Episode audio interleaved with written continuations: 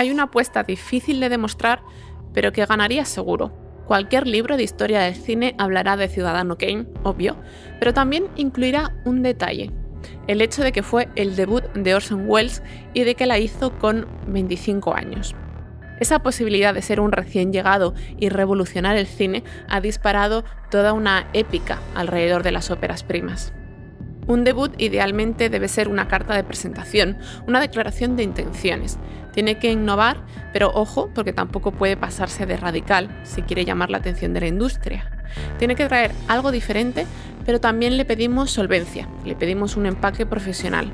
Es decir, debe tener lo mejor de la primera película, pero ¿acaso que no se note que es la primera? Hoy vamos a derribar unos cuantos mitos en torno a la ópera prima.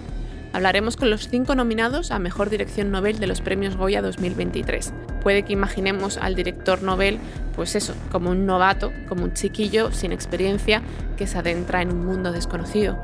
Pero nuestros protagonistas, tres mujeres y dos hombres, han hecho cortos, series de televisión, publicidad e incluso uno de ellos lleva protagonizando películas del cine español desde hace décadas. El primer día de rodaje yo lo único que quería era no cagarla que no se notara esa sensación de impostor que uno tiene y que, que yo la mantengo. Toda esa experiencia, sin embargo, no les ha salvado de tener muchas dudas y sentir la presión del primerizo.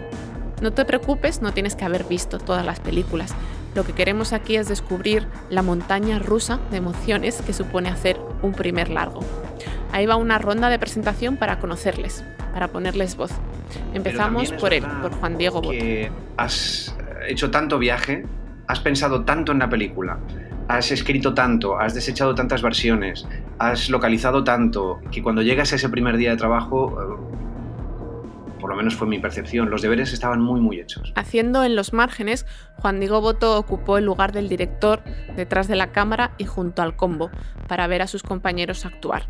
Justo ahí, pegado a la pantalla, también estuvo Miquel Gurrea, admirando el trabajo de Vicky Luengo, protagonista de Suro cuando ella acabó, dije corten y recuerdo mucho la sensación de, estar en, en combo, estar en monitor, mirar como a mis productoras, ¿no? Y, tener como la sensación de ahora tengo que continuar dirigiendo una jornada de rodaje después de esto que ha pasado, que es muy impresionante. Me he puesto súper contenta por el equipo porque sé que es dificilísimo y más este año, yo es que no daba un duro. Elena López Riera, la directora de El Agua, no vivió un rodaje al uso. A ella le gusta trabajar de manera heterodoxa, se lleva bien con el caos y el desorden. O sea, nunca había escrito un guion de un largometraje, me parecía una, una, una gesta titánica, sobre todo porque en la manera en la que yo tenía y tengo de trabajar es mucho más caótica, más esquizofrénica, más de... Y en cambio, Carlota Pereda, directora de Cerdita, es todo lo contrario. Yo soy bastante metódica a la hora de escribir y también a la hora de planificar. Carlota lleva varios años dirigiendo series, pero desde el principio notó que hacer un primer largo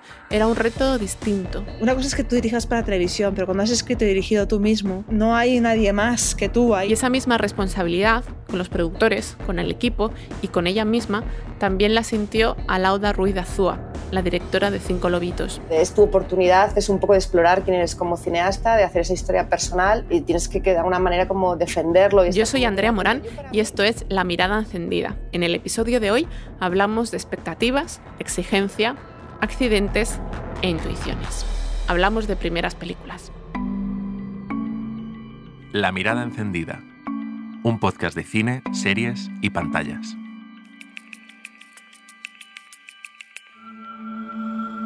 Comencemos por el lugar, por dónde ocurren estas películas, porque a partir de ahí entenderemos muchas cosas. Este año, 2023, las películas nominadas a Mejor Dirección Nobel son Cerdita, Cinco Lobitos, El Agua, En los Márgenes y Suro.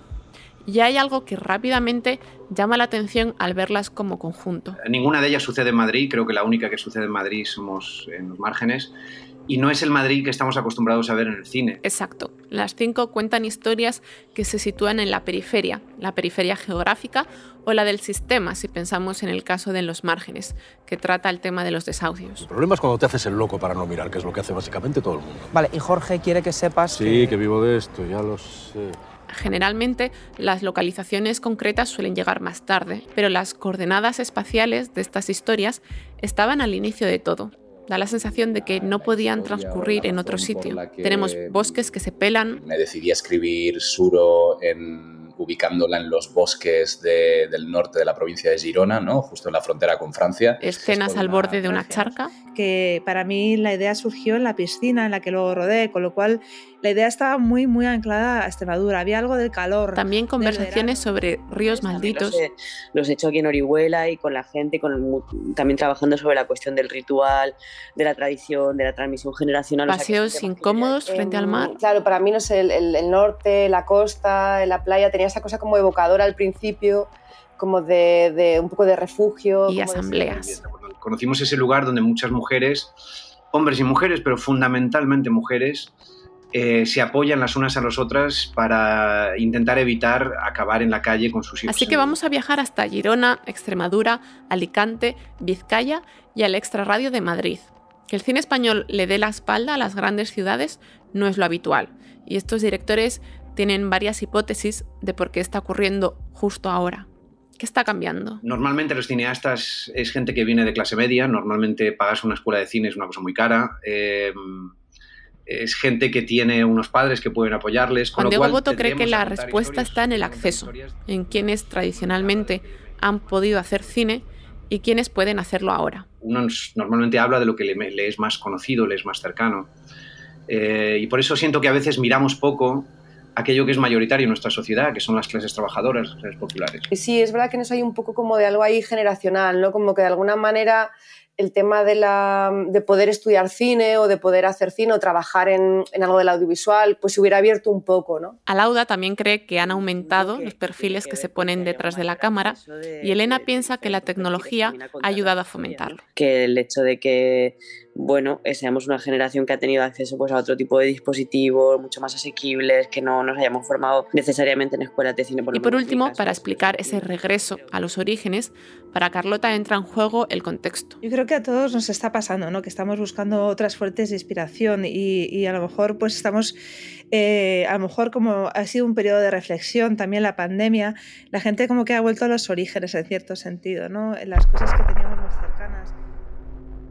Seguramente nos falta perspectiva para saber las causas y para saber si tendrá continuidad. Ojalá sea así. Pero además de pensar el dónde, también podemos preguntarnos por el cuándo. ¿Cómo elegir el momento para hacer tu primer largometraje? Esta cosa de hay que hacer la primera peli pronto o tal, o cuándo hacerla. Yo nunca sentí, en eso siempre he sido un poco como indie, o un poco a mi bola. Alauda ha debutado con Cinco Lobitos después de dirigir varios cortos y trabajar en publicidad y tenía claro cuál era su ambición. Si conseguía hacer una primera peli me parecía tan lujo que quería poder probar un poco a ver quién era yo como cineasta y bueno, y remitirme a esas pelis que a mí me habían, no solo me habían gustado como espectadora, sino que me habían tocado como un, poco más allá, ¿no? En, más profundamente. Elena tampoco ha sentido ninguna prisa. Con sus cortos ha participado en festivales como Cannes y Locarno y no ve este formato como un trampolín para el largometraje. Con 25 años estaba de botellón y lo último que pensaba era yo hacer nada no sé, estaba muy perdida. Eh, y ahora también estoy perdida por otros motivos, pero creo que, no sé, lo he hecho cuando, cuando tocaba y también que para mí los cortos tienen la misma importancia que los largos. De hecho, ahora voy a hacer un corto. O sea, Podria anar una miqueta més ràpid, però la qualitat és bona. Bueno, ja agafareu el ritme. Quantes tones porteu avui? Mira, aquest camió porta més o menys una i mitja. Encara en sortiran els números. Va, anem a dinar. No, és que encara no m'ha acabat, amor. Bueno, que acaben sense tu. Maurici, no et fa res si Para Miquel Gurrea todo nació de una semilla personal se encontró con su primera película casi sin buscarla. En el 2010, cuando acabé la carrera y me encontré un poco en un verano sin saber muy bien qué hacer, como pasa a mucha gente, allí acepté la propuesta de los familiares de mi pareja de entonces de trabajar como temporero en la pela del corcho, en, en aquellos bosques precisamente. Entonces descubrió el universo de la pela del corcho. Inmediatamente le pareció muy cinematográfico, muy rico en texturas y en sonidos. Años después volví a estar en esos mismos campos, acompañado por su co-guionista Francisco no Kosterlitz. Estaban terminando de escribir la historia. recuerdo mucho estar enfrente de la masía y de repente los dos hablando, hablando de los personajes, y en ese momento de pronto como escuchar en medio del bosque unas campanillas y de pronto escuchar como una moto de estas de motocross que se desvanece y vuelve a aparecer y no sabes muy bien dónde está y hablábamos con Fran mucho que esa era una sensación que teníamos que preservar en la película, ¿no? Es decir, sonidos que, que si sintonizas el oído mm, no logras tú, persona ajena a ese medio, saber de dónde viene. Los personajes que acabaron ideando son Elena e Iván, una pareja que se muda al campo para rehabilitar una masía heredada. Ahí sufrirán una serie de contradicciones muy parecidas a las que el propio Miquel había sentido unos cuantos veranos atrás. Que yo, que soy de ciudad, ¿no? venía de parte de unos propietarios, pero yo no lo era, yo hablaba catalán, pero yo no lo soy, yo estaba haciendo de temporero, pero para mí era un trabajo de un verano y para aquellos hombres era su oficio. Ese juego de máscaras, de roles asignados, sea su nombre o un adolescente, también está presente en Cerdita. Una protagonista que se siente aislada y, que al mismo tiempo está rodeada siempre de gente que todo el mundo la conoce y todo, el mundo tiene una idea de, cómo es ella. ¿no? Todo lo que me ofrecía eh, un pueblo pequeño me ayudaba a, que el conflicto de Sara fuera mucho más potente. asco de tía, mírala, por favor. Vamos a cazar. Antes de ser un largo, Cerdita fue un corto y además muy premiado. Recibió un Goya en 2019. Contaba la historia de Sara, una chica con sobrepeso que sufre bullying por parte de sus compañeras hasta que tiene la oportunidad de vengarse. El corto duraba unos 15 minutos, pero para Carlota la historia tenía más recorrido. Planteaba un dilema moral que, me permitía hacer un thriller sobre una persona que decidía no hacer algo. La mayor parte de los thrillers son sobre alguien que hace alguna cosa, ¿no? y aquí no. Es justo sobre lo contrario. en su caso, el proceso de escritura fue mucho más directo. Lo hice de una manera totalmente irracional, en el sentido de que no me paré a pensar en, puntos de giro y en nada, sino que lo que hice fue escribir de una manera visceral siguiendo el personaje de Sara. Se preocupó por definir muy bien los personajes y también por dejar claro, ya en el guion, el equilibrio entre comedia, terror y drama. El tono estaba ahí, por las acotaciones, por la forma de describir el texto, ¿no? También Alauda Ruiz de Azúa escribió en solitario. Imaginó el viaje emocional de una madre primeriza que vuelve a casa de sus padres. Entonces, para mí el ejercicio fue como entrenar ese músculo de, poder como preguntarme cosas, de abrir puertas todo el rato para hacer que, el guion avanzara o creciera una vez que había escrito mucho y había pensado mucho sobre los temas que quería tocar. De repente, no sé, le escuchaba una charla a Charlie Kaufman que decía que que hay que escribir sobre lo que te hace vulnerable y lo que te da vergüenza, ¿no? Y de repente se me abría otra puerta y ya empezaba a pensar, vale, ¿pero qué es ser vulnerable? ¿Y por qué me siento vulnerable con esto? ¿Por qué nos da vergüenza? ¿Has visto Gijón? ¿Estás bien, hija? ¿Qué te pasa, Maya? Nada.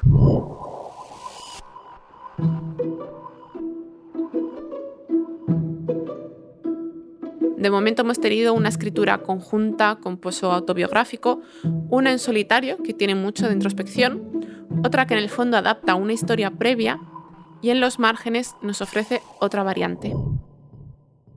Pero fueron muchas entrevistas, muchos encuentros, muchos relatos de mucha gente para poder conformar ese puzzle que termina siendo la historia. ¿no? Juan Diego y la periodista Olga Rodríguez llevaron a cabo toda una investigación periodística para entender el problema de la vivienda en España y su alcance. Hablar de desahucios es hablar de precariedad. Algunas de las escenas de la película se basan en entrevistas reales y en reportajes publicados por Olga. El titular era, todos los días nos llega gente que nos dice, si no me suicido es por mis hijos. Si no me suicido es por mis hijos. Recuerdo que me impactó mucho tanto el titular como la entrevista y de hecho, en esa secuencia hay frases extractadas literalmente de respuestas que dieron esas educadoras sociales. Una puta plantilla, que es lo que hacéis siempre, joder. Tratáis todos los casos por igual. O sea, que nos llegan las peores mierdas, Rafa, nosotros. Nos llega gente que no tiene nada de nada. Y lo único que podemos hacer es ayudarles a lidiar con, con la ansiedad. Porque es que ni siquiera tenemos trabajo que ofrecerles. No tenemos medicina, no tenemos casas, no tenemos nada, nada. Somos un parche. Por su parte, Elena López Riera escribió junto a Filipa Sugui, y aquí no podemos hablar de un guion cerrado, de tapas estanco. Buscaban justo lo contrario, aunque eso no encajara del todo bien en lo que propone la industria. y tampoco me gustan esos procesos en los que primero se escribe, está todo súper bien escrito, luego se rueda y de hecho pues reescribíamos en el, en el rodaje, reescribimos en el montaje, rodamos en cinco etapas diferentes, en cinco momentos diferentes. Eh, bueno, es que no sé, yo trabajo mejor en el caos. Probar algo diferente también conlleva sus riesgos. Es que para mí es no tenerle miedo al fracaso, que eso es algo súper importante que no nos se habla mucho. Ya en una ópera prima, eh, incluso en festivales ya te piden la peli que, que perfecta, ¿no? Es como, tío, qué coñas. Y Todos estos guiones supusieron meses de trabajo, muchas semanas puliendo escenas y afinando diálogos, jugando con la escaleta, probando elipsis y encontrando el tono de la película. Y durante todo ese tiempo las historias se proyectaban dentro de la cabeza de cada uno. Hasta que Yo recuerdo verlas salir del, de, de maquillaje y peluquería, entrar a las pruebas de cámara y ya era el personaje. Ya hablaba como el personaje, ya se movía como el personaje, ya tenía la ropa del Si yo te personaje. preguntaba, me mirabas con cara de culo. Si te pedía que vinieras a la asamblea, me mirabas con cara de culo. Tú decidiste que lo de la casa era mi problema, y ya está. Pues muy bien, yo he ido al banco sola, yo he estudiado la hipoteca, yo he hablado con el abogado, yo he pedido la dación sola, sola, sola, todo sola. ¿Sabes lo único que necesitaba yo? Poder contarle a alguien el miedo que tenía, el miedo. Penélope Cruz da vida a Azucena. Cuando Juan Diego la vio caracterizada, con su pelo corto, con esas ojeras, con un frenillo en la boca que modificaba su forma de hablar, sintió que estaba frente a Sí su protagonista. La rapidez, la facilidad con la que se había tirado a la piscina de una forma tan radical. ¿no? Es, es un personaje muy difícil que la- le coloca a Penélope en un lugar eh, donde ella asume mucho riesgo eh, y, y lo hizo de forma mm, con enorme generosidad y muy rápido. La generosidad de sus actores también es algo que menciona Lauda y se refiere a su disposición a jugar. Ella reunió a la familia de cinco lobitos, Laia Costa, Susi Sánchez y Ramón Barea, para ensayar el pasado, para inventarlo. sino lo que hacía es que yo escribía otras escenas que igual eran similares o que eran momentos familiares que ellos hubieran vivido y jugábamos a, a- improvisar sobre esto, ensayábamos esto, ¿no? Hicimos desde viajes en coche de familia, hicimos discusiones en familia sobre otras cosas, discusiones de pareja, ¿no? Porque también trabajas las relaciones por separado. Otra vez. Pues es lo que hay. Las legumbres son buenas para ir al baño. Tu hija está estreñida, así que le vienen bien. No hace falta que las garbanzos por eso, ¿eh? Tú te callas. Obedece. Cuando a tu madre se le mete algo en la cabeza, ¿sabes? Ya, ya, ya. Hicimos incluso una improvisación que era eh, Amaya de adolescente y, y Begoña más joven, ¿no? Y, y una discusión de estas. Porque era como, eh, si nos divertía mucho y, y nos alimentaba mucho esta cosa de entender cómo discute esta familia, ¿no? O sea, En el agua, para reflexionar sobre la mitología y el paso del tiempo entre generaciones, Elena decidió mezclar actores profesionales y personas que no tenían ninguna experiencia con la interpretación. Porque esas niñas, por ejemplo, no se conocían entre ellas. O sea, nadie nunca se había puesto delante de una cámara y para mí Escogía unas cuantas útil. adolescentes, entre ellas Luna Pamies, la protagonista, y las transformó en un grupo de amigas. ¿Cómo? La única idea que se me ocurrió fue pasar tiempo. Ensayaron durante seis meses. Cuando llegamos al rodaje, que de verdad parece muy cursi decirlo de la familia, pero es que vamos, llevamos seis meses viéndonos casi todos los días. Entonces se construyen ahí vínculos que no se pueden construir de otra manera que no exista el tiempo. Pues prefiero eso que tener un equipo de 60 personas. Con la cabrica. Vamos que Sí, soy. cuando mi abuela me dice que se bañaban aquí en el río, yo flipo la. Yo no me baño aquí ni aunque me paguen 100 euros. Si este río está maldito. Por eso está lleno de mierda. Cállate, cállate, cállate. No empecemos. Cállate, cállate. No empecemos. Pues yo no veo que sea una broma. Tía, Sí, mi abuela siempre me cuenta que, que cuando yo era pequeña había una chica en el pueblo que... Miquel Gurrea también buscó actores naturales, personas que en su vida real se dedicaran a la pela del corcho. Hay algo de, de un oficio que has hecho durante décadas que se te imprime en el cuerpo, en tu, en tu gestualidad, en tu rostro, en tu manera de hablar, que eso, pues a mí no me apetecía eh, ficcionarlo, ¿no? De alguna forma le prestan todo ese bagaje físico, ¿no? De, de estar en el bosque, se lo prestan a la, a la película. Y yo creo que eso sí que se nota. Y para Carlota, en Cerdita se nota la relación entre Carmen Machi y Laura Galán, madre e hija en la ficción. Una de las fotos más bonitas que tenemos de, del rodaje de, de, Cerdita es un momento de descanso que está Carmen tocándole el pelo a Laura y mirándola a la cara como diciendo, hija mía, qué orgullo ¿no? verte a hacer esto aquí. Y es, es, una preciosidad. Y yo creo que esa foto define un poco cómo fue el rodaje, que fue, fue intenso, pero fue, fue muy hermoso. Dar un susto, papá. ¿Andan matando a la gente en el pueblo y vas tú por ahí dando susto? ¿Verdad? Es que... Esta niña está ahí. Esa boca, hombre. Anda, hija, haz algo útil y tráeme una cervecina fresca. El rodaje de Cerdita transcurrió en la zona de La Vera, en Extremadura.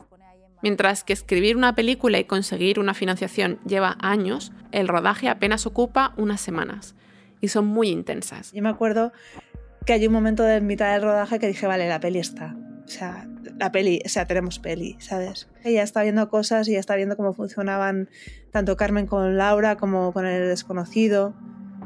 Y dije, hay peli, que ahí me relajé. O sea, no me relajé porque no te relajas nunca, pero eh, digamos que eh, hubo menos pánico. Pero bueno, yo creo que en general en todas, ¿eh? siempre hay como limitaciones de, de, tiempos, de cosas, ¿no? Pero eso forma parte de, de lo que es un rodaje. Todo rodaje te obliga a sacrificar planos, tomas, escenas. Alauda ya sabía que se encontraría en esa situación. De alguna manera tiene este lado bueno, por ver el lado bueno, que te obliga a destilar, a ir como a la esencia de las cosas, porque estás continuamente priorizando. ¿no? Y es ese momento como de esos pequeños dilemas de, pero tengo esta intuición, tengo estas sensaciones, tengo que traducírmelas, tengo que ser fiel a esto porque, porque este es el viaje que, que interesa, ¿no? el viaje que puede ser un poquito más distinto, que se puede parecer un poco más a quién soy yo. ¿no? Como actor, bueno, hay veces que te vas a casa diciendo, ah, me ha quedado bien, pero ya está. Eh, como director toda la responsabilidad es tuya. Se toman muchas decisiones y a veces no se acierta, o eso al menos sentía Juan Diego toda al terminar alguna jornada. Y no había noche que yo no llegara a casa pensando, esto no lo tenía que haber hecho así, no sé si esto a lo mejor me montaje, a ver si yo cojo de aquí, si monto solo ese trozo, no me dio tiempo a rodar ese otro plano que yo necesitaba. O sea, las noches eran infernales. Mientras rodaban Suro, Miquel también se encontró con uno de esos dilemas que podían marcar el tono de la película prescindir de una escena o pelearla? Pues un día que recuerdo mucho eh, y del que me siento como especialmente contento es que nosotros teníamos eh, un guion que tenía secuencias en rojo. En un plan de rodaje se marcan en rojo las secuencias que quizá no lleguen a grabarse por falta de tiempo. Son secuencias en la cuerda floja. Entonces tú convives con esa idea que para, para mí como un guionista, director es terrible. Entonces, la escena en sí era el primer baile entre Vicky Luengo y Paul López. Y Miquel no quería renunciar a ella. Sí que recuerdo como esa sensación de escaparme a hurtadillas a buscar una localización para que lo rojo volviese a ser verde. Y al final, pues bueno, como teníamos un equipazo y la gente pues estaba muy bien colocada en la peli, pudo, pudo ser posible. La escena se rodó y ahora es la que abre la película. Un brindis para la Lena y l'Ivan.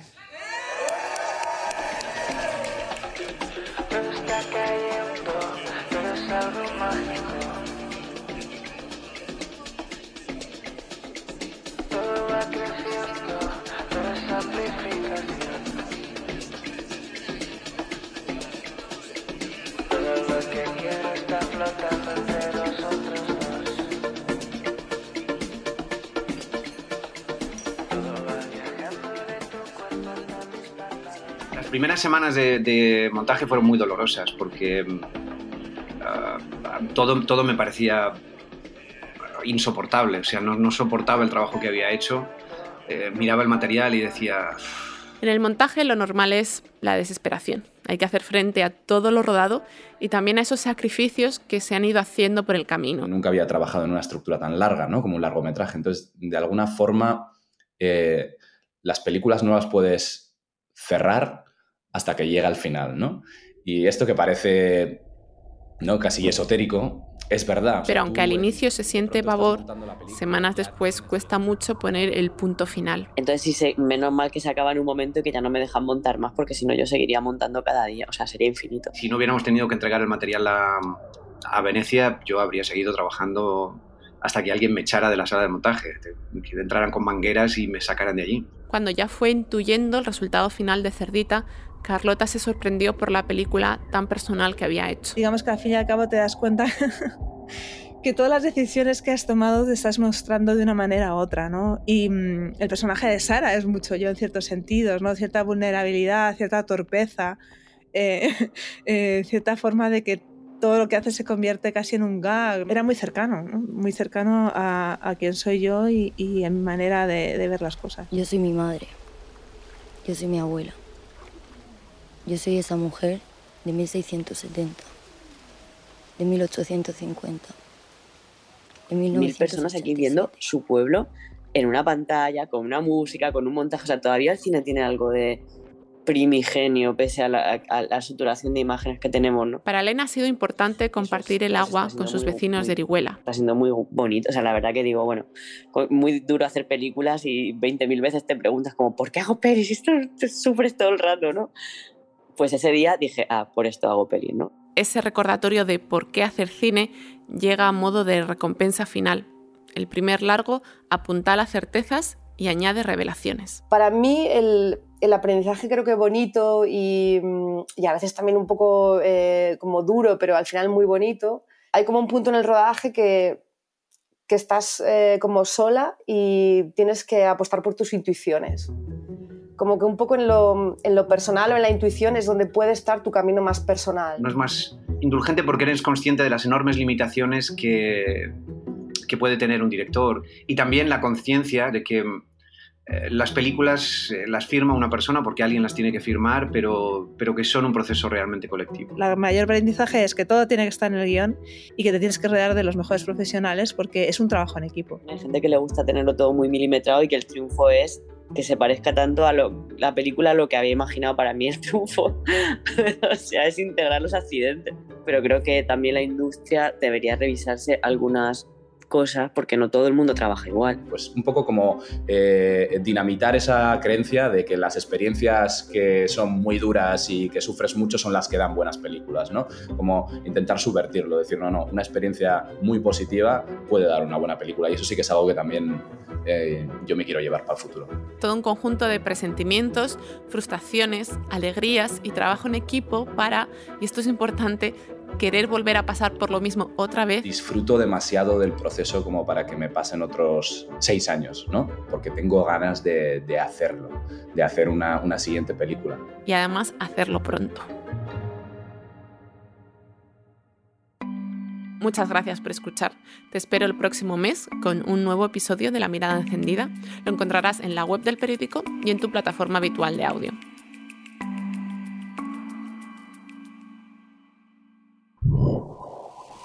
La Mirada Encendida es un podcast mensual desarrollado por la redacción central de Vocento. La producción sonora es de Rodrigo Ortiz de Zárate con la ayuda de Íñigo Martín Ciordia y la dirección es de Andrea Morán. Gracias por escuchar.